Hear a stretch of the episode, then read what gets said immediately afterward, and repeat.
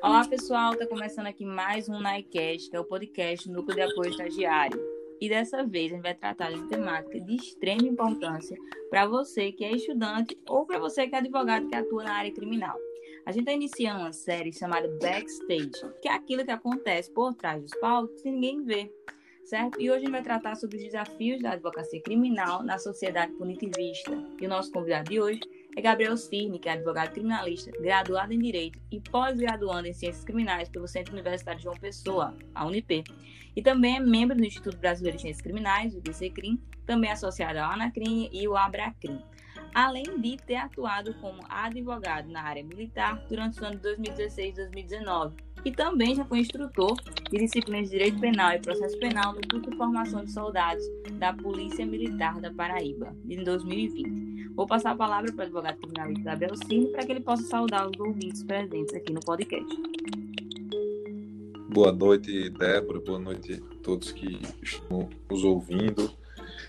É, boa noite, bom dia, boa tarde. Né? Vai depender da hora que as pessoas estiverem é, apreciando essa, essa iniciativa do NAI, iniciativa a qual parabenizo é, na sua pessoa, Débora, você que tem um engajamento muito forte e colocou o NAI atualmente numa posição de muito destaque, principalmente nessa época agora de pandemia, você junto com o Carlos, junto com, com os outros integrantes da, da, da diretoria e membros. É, um, é uma satisfação muito grande estar aqui e eu estou total disposição sempre que o NAI solicitar para a gente poder contribuir a um, a um bom debate aí conhecimento e trazer experiências para os estudantes, para quem interessar. É verdade. Juntos que esse podcast tem muita informação para dar para os ouvintes. Gabriel, é o seguinte, você como advogado na área criminalista, eu entendo que tudo na nossa vida são construções. Aos poucos nós vamos aprendendo, aos poucos nós vamos sendo forjados para atuar naquilo que a gente atua hoje. Assim como, por exemplo, uma criança, ela não nasce andando, ela aprende a andar. Então, me diga o seguinte, como é que a tua vida acadêmica ajudou a forjar o profissional que você é hoje em dia? Débora, muito interessante sua pergunta, até porque é na academia que surge né, a, o primeiro contato com o direito, efetivamente. Na verdade, até demora um pouquinho, porque as primeiras disciplinas a gente não vê diretamente direito civil, direito penal, vamos fazendo uma construção com princípios, com sociologia, com ciência política, com ética. E, assim, é extremamente importante a gente, no início da, da nossa vida acadêmica, a gente meio que, poxa, eu dei início ao, ao curso de direito para ver realmente direito, direito civil, direito penal. E acaba que é, por falta de maturidade, eu digo isso por falta de maturidade, por experiência própria. Porque eu ingressei no curso de Direito quando eu tinha 16 anos de idade. E logo completei 17, enfim, não tinha a maturidade que eu tenho hoje para saber, para ter noção da importância dessas disciplinas como ciência política, ética, é, filosofia, sociologia, embora que gostasse muito delas. Né? Então, assim, o que me mais auxiliou na, nessa, na formação foi justamente o contato, foi justamente essa troca de informações e de experiência da sala de aula com os meus colegas, embora que tive excelentes professores, você que é estudante ainda da, da Unip, na Unip, é, eu tive o contato com diversos sim, sim. professores e bons professores. Então, assim, eu não posso dizer que há apenas um, uma diretriz, há apenas um, um, científico da academia. Eu acho que são vários, mas principalmente é essa questão do contato, da troca de experiência, da troca de informações, certo? O estágio, ele é muito importante, certo? Ajuda muito e eu é, falhei, faltei na época da academia no estágio, é, no escritório de advocacia. Eu estagiei algumas vezes e, e em, ju, em juizado, em fórum, mas não tive experiência em escritório eu acho que isso uhum. foi uma, uma, algo que eu senti falta quando efetivamente comecei a advogar. Então eu acho que é, o que me, o, o, mais importante, resumindo e objetivamente respondendo sua pergunta, é a troca de experiências. É isso que a gente está fazendo agora. A gente conversar, a gente debater, trazer informações recentes, trazer debate de atualidades e trocar essas, essas informações, experiências para que a gente possa realmente ir fazendo essa construção, essa construção e fazendo com que essa construção não seja apenas nossa, mas que seja do grupo, do coletivo, as pessoas que estão ali é, efetivamente diante de nós. Verdade, Gabriel. Tu falou que entrou na faculdade com 16, né? Eu entrei com 17, praticamente a mesma idade. E a gente entra muito prematuro para que a faculdade justamente venha amadurecer a gente, talvez mudar o nosso pensamento. Muitas vezes, como o meu caso, eu entrei querendo atuar em todas as áreas do direito, menos a advocacia. E hoje é uma área que eu penso e possivelmente irei atuar, né? O tempo irá trazer a resposta. Mas é justamente isso que tu falou, que o estágio, ele está aí justamente para ter uma troca de experiência e posicionar a gente, potencializar a gente para que a gente atue na área desejada. Então, justamente essa questão que eu vou trazer à tona também, que por que, que você escolheu, primeiramente foi a área penal militar e agora a criminal. O que é que te levou a essa seara? Veja, Débora, é só fazendo uma correção até porque Sim. a gente vem é, conversando há pouco e essa questão do backstage você até comentou na, na live é, eu iniciei, na verdade, eu não tinha pretensão nenhuma de atuar na advocacia criminal, certo? Na verdade, foi uma necessidade de um amigo que estava com um tio dele numa situação é, de um mandado de prisão. E eu era advogado já na época, isso em 2015, e foi logo realmente no início da minha advocacia.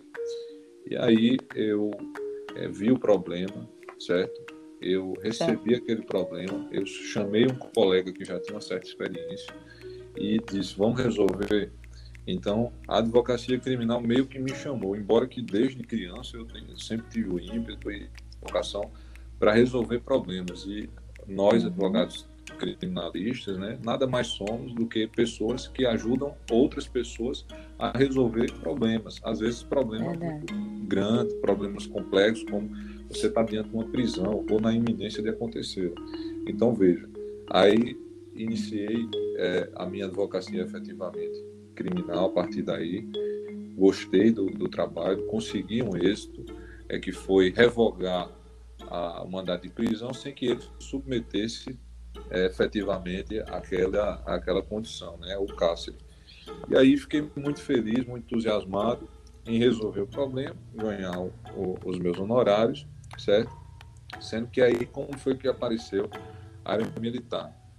Com o passar do tempo, é, você sabe que todo início ele é muito difícil, né? Principalmente na questão da adaptação. Então, com o uhum. passar do tempo, é, eu fiquei, assim, sentindo a necessidade de ter um rendimento mensal fixo da advocacia, uhum. é, por, pela, é, por ser uma, uma profissão é, liberal, né? Ser uma profissão que envolve uma autonomia da, da pessoa, não, não há um contra-cheque fixo, a gente é profissional liberal. Então, eu senti a necessidade de ter um rendimento mensal fixo para custear despesas habituais, como é, é, aperfeiçoamento técnico, ou seja, para pagar uma pós-graduação, para poder pagar minha, minha, é, minha academia de exercício físico. Então, assim, eu precisava uhum. de dinheiro para custear essas despesas, até para me alimentar, para me transportar e tudo. E aí surgiu, eu estava no, no, no, Facebook na época, e um amigo meu, da época de colégio ainda, que era advogado, se tornou advogado, ele estava saindo da, da Associação da Polícia, e ele era advogado do setor criminal, sendo que lá uhum. envolvia o criminal comum e militar. Eu vi essa oportunidade conversei com eles, como é que funciona, ele explicou que tinha carteira assinada, rendimento fixo, mas tinha meio que uma exclusividade porque você ficava lá nos dois turnos. Eu me interessei pela proposta, me submeti a um processo de seleção, certo? E aí é, fui contemplado realmente com, a escolha da pessoa que estava fazendo essa seleção. Aí comecei. Quando eu comecei a advogar na área militar, eu não sabia, confesso a você que eu não sabia de, de muito da, na academia, nós não vemos a disciplina de direito militar, direito penal militar e direito processual penal militar. Então, Verdade. eu tive que me virar. E eu, quando eu saía do escritório, eu ficava estudando. Paguei um curso no, no, Renato Saraiva, fiquei estudando, e aí aos poucos, e com a, a experiência, com a necessidade, eu fui aprendendo. E aí, nesses quase três anos que passei na associação, eu consegui adquirir muita experiência, certo? E muito aprendizado na área militar. Até porque você, você há de convite que o militar em si, ele passa por é, uma especialidade. Essa especialidade está na Constituição. Então, assim, eu realmente estive diante de uma situação e tive que me adequar a ela. Sou extremamente grato, certo? Essa oportunidade que tive. É, gostei muito de trabalhar para os militares. Até hoje ainda trabalho para alguns, não todos, porque eu saí da associação, automaticamente eu não fiquei com os contratos todos. Então, eventualmente, uhum. aqueles que tinham possibilidade, tinham condições de me contratar e também queriam fazer, eu fiquei à disposição. Hoje eu menos, certo? A minha advocacia é mais voltada para o criminal comum, mas assim, gosto muito, adquiri experiência, é, conheci várias pessoas e assim, o que for preciso é, atuar, atuo tranquilamente, mas voltei realmente para a advocacia criminal comum. Interessante que você falou também sobre essa questão de que você aproveitou uma oportunidade que foi dada na época. Eu acho que essa palavra é chave. Porque muitas vezes, é o que eu falo muito para minhas amigas que estão começando agora, P1, P2, P3, eu sempre reitero a elas, não perca as oportunidades que aparecem, tanto na vida acadêmica, quanto na vida de estagiário e na vida como um todo. Porque são as, as oportunidades que levam a gente a uma realidade e acaba abrindo nossos olhos, acaba abrindo um, uma perspectiva diferente para que a gente atue em uma área que talvez a gente achasse que a gente não gostasse. Que foi o teu caso, né? Você pegou uma oportunidade, começou a atuar no criminal, no penal e agora voltou para a área criminal. E é justamente outra questão que eu falo é quais são, na verdade, é, quais são os desafios da advocacia criminal que você enfrenta no dia a dia, que está no backstage, que ninguém vê. Seja um flagrante, seja ali na delegacia, a falta de conhecimento da sociedade. Então, quais são os desafios assim que você pontua? E que você já enfrentou? Pode falar alguma experiência também? É, Débora, essa palavra desafio, né, foi justamente a palavra que eu utilizei quando eu aceitei o seu primeiro convite para fazer a live eu me senti desafiado, uhum. né? Eu não tinha experiência. Eu até depois conversando com você, eu disse, ô Débora, como foi com você? Como é que você conseguiu essa desenvoltura para fazer esses debates, para fazer fluir, para conduzir? Aí você até me disse, rapaz, Gabriel, foi a necessidade que me forjou. Né? Exato. Você até eu, eu utilizo essa expressão que você utilizou na primeira pergunta. Então você a necessidade e a oportunidade surgiram e você fez de tudo, você se engajou e você se dedicou né, para dar uma resposta positiva a isso. E aí você vem e me pergunta, quais são os desafios da advocacia criminal? Débora, são vários. Né? A começar pela hostilidade que nós, advogados criminalistas, temos da sociedade. E da sociedade tá. como um todo, não só a sociedade é, civil, assim, vamos dizer, as pessoas que não atuam na área criminal. É das pessoas que atuam, às vezes no fórum, às vezes numa delegacia, nós não recebemos bons tratamentos. Eu digo isso agora nesse tempo de pandemia, a gente vai se dirigir a um determinado servidor, a uma determinada autoridade pelo WhatsApp, que é o, o canal que está aberto para a gente. A gente chega e dá uhum. boa tarde, tudo bem, meu nome é Gabriel, sou advogado, atuo em tal processo em favor de fulano tal. E eu queria marcar uma audiência? A resposta é ok. Veja, isso é, isso é uma coisa muito simples, né? É o tratamento, é a comunicação. Já começa daí. O nosso primeiro desafio é nesse ponto da comunicação com essas pessoas. Outro ponto é nesse preconceito, né? Que é um preconceito na sociedade. É, recentemente eu, eu fui chamado é, por uma pessoa para atuar numa situação de flagrante. E aí a uhum. pessoa disse, olha, mas é, quem vai é a namorada. E ela não tem muito, assim, ela não tem muitas condições, ela ainda é estudante, é a namorada da pessoa que tinha sido presa. Sim. E a mãe do menino tem preconceito com o advogado criminalista. Ela, inclusive, já pagou para uma advogada que é uma advogada dela, Ciro, para atuar no feito. E veja só a que ponto chegamos. A pessoa que precisa de uma mão de obra técnica especializada, ela tem um preconceito porque ela está nivelando todos os advogados criminalistas por uma régua que eu acho ser a régua que seríamos nivelados. Então, Sim, sim. São vários desafios. E a gente tem que ter realmente é, muita paciência para enfrentar todos eles. E vou dizer para você, eu não consigo elencar, porque os desafios que passei até hoje, muitas vezes, são diferentes do que pode vir a surgir amanhã. Então, assim, a gente tem que ter muito discernimento, muita tranquilidade, muita paciência e, sobretudo, humildade para enfrentar todos eles. Eu é não sei se eu, se eu fui suficiente, mas também não for, Sim. você pode provocar aí o debate.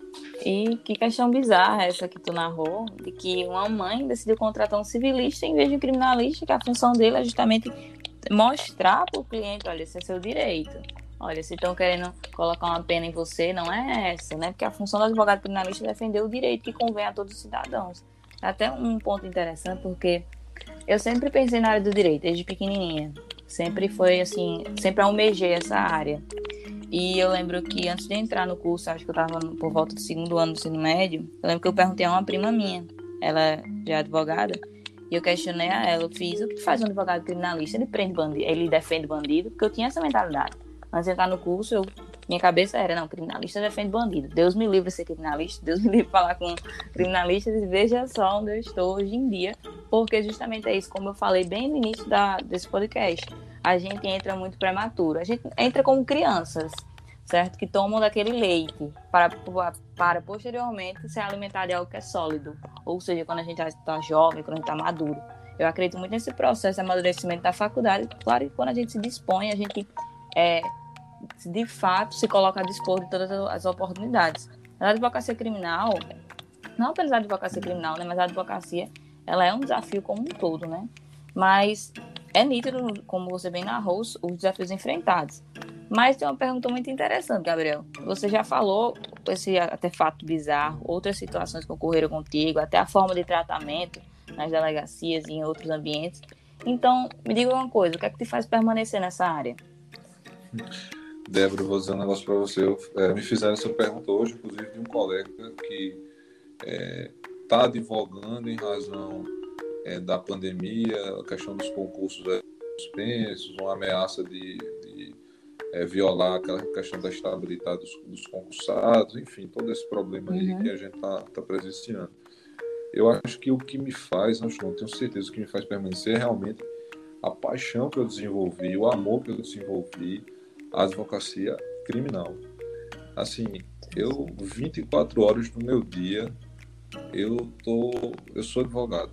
Então assim, é, o meu o meu maior estímulo é ver, é presenciar, receber do, do daquela pessoa que está ali, que precisou de mim ou que ter, recebeu uma, uma indicação da, da, do meu trabalho e no final das contas a pessoa está extremamente satisfeita, a pessoa também ah, nem pense que as pessoas que chegam para mim chegam achando que é, são essas mesmas pessoas, é, desse mesmo perfil dessa mãe, que tinha um preconceito, que não queria, que achou que nunca ia precisar.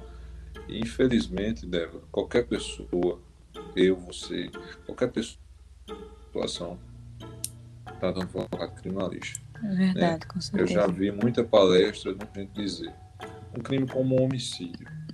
É um crime que é inerente a, é inerente a qualquer pessoa. Basta que esteja ameaçado alguém que você tem muito sentimento e que você possa fazer algo para repelir aquela ameaça, né? repelir aquela violência. Você vai pensar como? Você agir para proteger, né? para proteger a vida de alguém que você é. ama, que está ali ameaçado por uma, uma ação de violência. Né? Então, assim, nós advogados criminalistas ainda sofremos com essa falsa percepção, com essa falsa noção de que nós, como você mesmo pontuou aí, é, vamos defender bandidos, que o nosso papel, na verdade, é dificultar a ação da justiça e, e na verdade, não é nada disso. Nosso papel é defender a lei, é defender a ordem, é defender a Constituição, é dar condições de que aquela pessoa que está sofrendo uma determinada ação penal, uma investigação que está que tá sendo realmente é, percorrida todas as vias por parte do Estado, ela precisa de um freio, ela precisa de alguém que seja um suporte, que seja um anteparo. Então, quem é esse alguém? Esse alguém é advogado criminalista. É por isso que eu me entusiasmo, porque eu sei que sempre vai existir alguém que precise de mim. E eu sempre estarei à disposição. para ajudar e para realmente fazer minha vida em cima disso, ganhar meu, meus honorários, né? trazer melhores condições de trabalho para mim, dar melhores condições é, ao, meu, ao meu constituinte e mostrar para as autoridades, né, quando a gente está no processo, de que muitas vezes a gente não está ali para pedir a pessoa para criar uma mentira, a gente está ali para pedir uma, uma atenuante confissão, para pedir um, um rol de testemunhas é, comprometido, efetivo, para fazer uma contradição, contraditar uma testemunha, né, para pedir uma cariação uhum. quando houver dúvida. Então, assim, uhum. o nosso trabalho é defender os interesses de alguém que sofre né, uma repressão estatal, que é uma ação penal, que é uma investigação, que é um procedimento investigatório, pago, seja lá o que for. É esse o nosso papel. Eu até montou essa, essa nomenclatura do garantismo penal. É, o garantismo penal Isso. não é uma outorga que a gente dá para um amigo ou para uma pessoa que a gente gosta, para todo cidadão. Então, infelizmente, o Estado ele não vai chegar dando isso. E é o advogado que vai viabilizar as garantias, os direitos e todas as condições para que você possa ter um julgamento justo. É verdade, Gabriel. E apesar dos desafios, até você falou um pouco sobre isso antes, eu gosto muito de pensar de que aquilo que não desafia a gente não vai potencializar, porque a gente vai permanecer na zona de conforto, certo? Então a gente nunca vai crescer, a gente nunca vai amadurecer. Então acredito justamente isso de que o que faz a gente permanecer numa área, seja criminal, enfim, qualquer área do direito, é porque a gente tem a convicção da nossa identidade, a gente sabe que a gente foi chamado para atuar nisso. Então pode estar tá, pode tá chovendo pedra, mas você vai permanecer convicto daquilo que você sabe que foi chamado para atuar na sociedade, porque como você falou, não, esse é meu papel porque eu estou aqui para defender o direito, a ampla defesa, o contratório, o garantismo penal. Eu estou defendendo uma pessoa que eu nem conheço, já imaginou? Então, assim, é justamente, acho que teve outro podcast que eu acho que foi José Luiz que citou, citou essa questão da empatia. O advogado ele tem empatia pelo outro. Porque empatia é você andar lado a lado com uma pessoa, uhum. com uma pessoa que eu nem conheço, né? Mas veja só, justamente sobre essa, essa palavra empatia, é algo que está muito na moda nas redes sociais. E outra palavra que está muito na moda também é a cultura do cancelamento. Então veja só a geração, até um pouco mista, que está sendo criada hoje em dia, que tem empatia, mas se tocar no seu calo já gera a cultura do cancelamento. É uma geração muito na base da lei italiana, olho por olho, dente por dente. Ou seja, vou punir uma pessoa sem nem ouvir ela, sem conhecer as partes. Tudo isso, claro, através da internet, nada no olho no olho. Mas o que é que você disse que começou a advogar em 2015, certo? Isso. Pronto, no meu caso, eu vou começar a advogar em 2022. Então, gerações bem diferentes. Então, o que é que você espera dessa nova geração, que são estagiários hoje e amanhã serão advogados, que fazem parte de toda essa essa questão. Como a gente até intitulou esse podcast, né, o desafio da, da advocacia criminal na sociedade punitivista, de que a gente vê um crime, um crime não, a narração de um fato que aconteceu num jornal, ninguém quer saber ouvir as partes, mas quer saber de acusar o réu, e condenar, e tem que punir, tem que estar preso. Então, o que é que a gente espera dessa nova geração? Olha, Débora, vou ser bem sincero com você. Eu acho que essa nova geração, se ela quer realmente mudar o que está acontecendo hoje, essa preocupação sua com essa cultura do cancelamento, é que façam idolatria da dúvida, né? A dúvida que beneficia o réu no processo, mas a dúvida de, poxa, essa informação, essa informação está correta, eu vou buscar na fonte, eu vou buscar conhecer, eu vou buscar, eu estou com dúvida, eu não tenho certeza, eu não acredito numa manchete de jornal, eu vou, eu vou procurar e é a partir daí a idolatria da dúvida, né? Idolatrar a dúvida, né? Ter essa paixão pela dúvida vai fazer você ter mais conhecimento, né? Então você não pode se satisfazer de repente com ah fulano disse que ciclano é isso.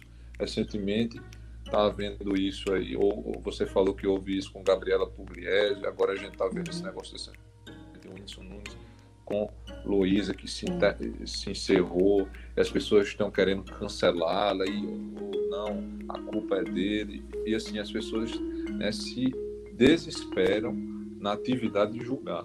E pouco se importa na atividade realmente de conhecer o fato, né? De é, sanar essa dúvida, de buscar ter mais conhecimento, mais, mais certeza, de evitar esses julgamentos precipitados e por aí vai. Então, assim, o que eu acho que mudaria os destinos desse, desse tipo de situação que vem acontecendo, cultura de cancelamento. Eu assisti até recentemente um filme que está no Netflix que é Rede de Ódio, né? que falava um pouco dessa manipulação psicológica é, do, do, com relação às outras pessoas, que tentavam depreciar e deprimir e, e, violar a imagem de outras, entendeu? E através muitas vezes de mentira.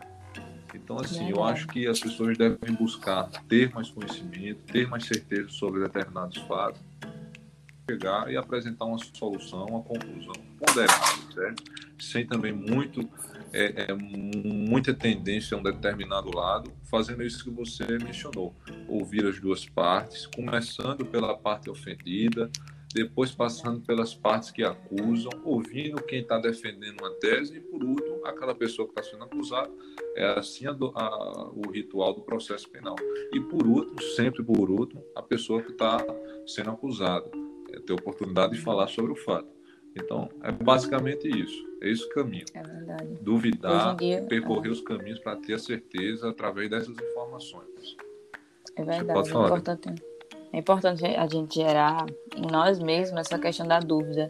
Será que cometeu? Será que não, será que não cometeu? Vamos pesquisar, Exato. vamos analisar, vamos atrás. Tinha até um, um caso famoso que está rolando agora, que eu não quero nem entrar no mérito, mas é uma coisa que eu tenho conversado muito com meus amigos. Eu digo, olha, eu não li os autos, eu não, eu não tenho como dizer cometeu, não cometeu. Então, porque existe também um, um debate nesse, nesse sentido da nova geração, um debate de que a, o debate jurídico, né, processual penal, mas também existe aquela sede de justiça, de uma sociedade que não aguenta mais tanta impunidade, etc. Então não quer nem ler o Código Penal que está instituído por lei, só quer saber, não, cometeu tem que estar tá preso. Por isso que eu, eu usei a lei italiana, é olho por olho e dente por dente. E até fazendo assim um parênteses, puxando para outra área, mas sem querer entrar no quesito de religião, mas todo mundo fala que a voz do povo é a voz de Deus. Mas quando questionaram se prendiam Jesus, ou soltavam Jesus ou Barrabás, escolheram Barrabás. E prenderam o inocente. Até é muito interessante a gente analisar a crucificação de Cristo uma perspectiva jurídica. Você está ouvindo aí e quiser analisar nessa área, é muito interessante porque você vê uma cultura punitivista onde simplesmente condenaram o inocente. Então é muito interessante a gente olhar por outra perspectiva narrativa bíblica. Mas já se encaminhando para o final da live, é, e para o público que ainda está aqui presente, e aos estudantes que estão, assim como eu, são fascinados pela área criminal, dizem que a área criminal você ama ou você odeia, né? No caso, eu sou apaixonada. Mas olha só, aos estudantes que pensam em atuar na área, qual o conselho que você diria? Ó, oh, Débora, o conselho, eu acho que a gente já começou falando é, sobre isso, né? E vamos terminar realmente para dar ênfase, né, para enfatizar uhum. essa, essa preocupação. O conselho que eu dou é que, sobretudo, eu falei isso no final, você tem que ter humildade, né? Você tem que ter humildade, estudar, ler, não somente leis, né? Ler romances, né? Ler literatura brasileira, se for, se for do interesse, ler ficção, e aí construindo, trazendo uma formação realmente humana, porque a gente não lida somente com papéis, lida com destinos, com vidas, né, com interesses. Não somente o advogado criminalista vai atuar na defesa de réus. O advogado criminalista pode atuar na, na assistência à vítima. Né? Isso é muito difícil. Imagine só uma vítima que foi vítima de uma autoridade, um, um, vítima de um juiz, de um promotor que atropelou, que fez alguma coisa, que não prestou uhum. socorro, que estava embriagado e que e aí, como é que você vai se colocar diante disso? Você vai temer a autoridade? Então, você tem que ter humildade, Verdade. tem que ter coragem, tem que ter disciplina. E é assim, e é tentar sempre, sempre compreender de que tudo começa pela dúvida. Já imaginou? Você trouxe a preocupação com relação a Jesus Cristo. Se aquelas pessoas tivessem pelo menos a preocupação de dizer quem é esse homem? Né? Quem é Jesus? De onde ele veio? Né? Que, que, qual a proposta dele? Se as pessoas compreendessem isso naquela época, eu acho que não teria escolhido como, como escolhido. Mas está aí, Jesus dividiu o tempo em dois anos depois dele. E a prova de que ele existiu e do poder que ele tem é essa, pelo menos na minha visão. Né? Eu sou cristão, acredito em Deus. E com respeito também às outras pessoas que não acreditam. Com Acho certeza. que a gente também tem que respeitar cada pessoa sem precisar usar de violência, precisar de usar de ameaça, qualquer tipo de coisa. Eu acho que Certeza. o conselho, a base que eu poderia dar para os estudantes seria isso. Com certeza. Muito boa a tua analogia final. E é justamente isso, né? O advogado criminalista ele tem que ter pulso, acho que seria essa palavra, né? Convicção. Como diria Sobral Pinto, né? A advocacia não é para uma profissão para covardes. Então, Exatamente. se a gente não é covarde, a gente tem que, de fato, enfrentar os desafios, independentemente se você está na frente de um juiz, está na frente de um policial. Além do mais, somos todos humanos, certo? Até alguém cometeu... Eu conversava até isso com uma amiga minha, porque ocorreu um caso e ela ficou muito chocada por ser uma pessoa próxima a ela. E ela antigamente uhum. tinha uma visão muito punitivista. E eu disse a ela, ó, ela cometeu, entre aspas, um crime. E aí, como é que tu olha para ela agora? Aí ela disse, ah, eu não consigo olhar para ela como uma criminosa, tal. Eu disse, pois é, mas ela cometeu um crime. Porque como ela conhece, era muito próxima pessoa, ela sabe toda a história que tem por trás. Ela uhum. sabe que aquela pessoa não queria ter tido aquela atitude, como tu bem falou sobre a questão do homicídio, que às vezes na ira do momento você acaba cometendo. Então, eu não estou querendo dizer que todas as pessoas que são, é, que são condenadas ou vão para um júri são inocentes. Não é isso. Mas que todo mundo tem uma história por trás. E que uhum. tudo que a gente faz na nossa vida, a gente faz motivado por algo, tem um interesse por trás. Nada que a gente faz, a gente. Ah, eu fiz porque eu quis. Não, tudo que a gente faz, a gente faz motivado por algo. E é justamente a intenção do podcast é essa: é motivar. Acho que é essa palavra. Motivar os estudantes, motivar os ouvintes que estão aqui a, de fato, é, sabe, influenciar as pessoas, motivar você na área criminal, motivar você, quem sabe, estudar um pouco mais nessa área, ou quem sabe até estudar outras áreas, sabe? Eu acho que, eu acho não, eu penso que os advogados de hoje, os advogados atuais, motivam a nossa geração, que é a geração dos estudantes estagiários. Inclusive, até comentei contigo que, como você bem falou, na graduação a gente não tem acesso ao, ao direito militar né? E quando eu conversando com você, eu descobri que você atuava nessa área, foi algo que me motivou a procurar mais sobre isso. Isso é interessante, olha só, um advogado que atua na área penal militar. Como é que é uhum. isso? Me fala um pouco sobre isso. Então, acho que a, a palavra-chave da vida é isso, a gente sair motivando uns aos outros. No mais, é isso, Gabriel. Você fez a indicação do, do filme Rede de Ódio. Quer deixar mais alguma indicação, algum livro? É, Débora, eu fiz das últimas vezes a indicação de duas obras, né? Recentemente eu vou concluir agora uma, uma uhum. obra fantástica que fala justamente é, de algo que a gente está discutindo aqui, esse punitivismo, essas perseguições e nada mais foi, na, nada mais representa perseguição na história moderna, na história contemporânea do que o que aconteceu é, na Alemanha nazista, né? A perseguição aos judeus. Uhum. E eu estou lendo um livro do Primo Levi, e o nome do livro é uma pergunta para você ver, né? A uhum. idolatria uhum. da dúvida está no título desse livro. Ele pergunta: é isto um homem? Ele quer saber se uhum. a condição humana se resume àquilo, de uma pessoa uhum. que se acha mais do que a outra por causa de uma, de uma religião, por causa de uma da etnia, ou por causa de uma condição, de uma classe social, enfim. Então, eu daria também a dica desse livro. É um livro fantástico para as pessoas que querem entender um pouco é, mais sobre o que aconteceu nesse período feliz, mas que também, na visão do, do autor, era um período que, apesar de toda tristeza, de toda, é, de toda infelicidade ali, ele conseguiu produzir uma obra, né? A obra que a gente estava aqui questionando. Qual é a obra que Jesus deixou para a humanidade? Então, é essa contribuição que eu, que eu quero passar e dizer para os estudantes que busquem realmente o estágio. Ver que o NAI está tá se prontificando com isso. Parabenizo demais o NAI, que tem um banco de, de estagiários né, que está promovendo essa inclusão dos estagiários nos escritórios, né, na, na atividade forense, né, na atuação isso. jurídica. Então, basicamente é isso procurar um estágio no escritório de advocacia para compreender todos os lados, porque da visão de um escritório você vai entender como funciona o Ministério Público, o Judiciário, uma delegacia e por aí vai. É verdade, Gabriel. No mais, eu agradeço ao público aqui presente, aos ouvintes que permaneceram conosco até o final desse podcast. Agradeço também a tua presença, Gabriel, por ter disponibilizado um tempo para estar passando um pouco do teu conhecimento para a gente.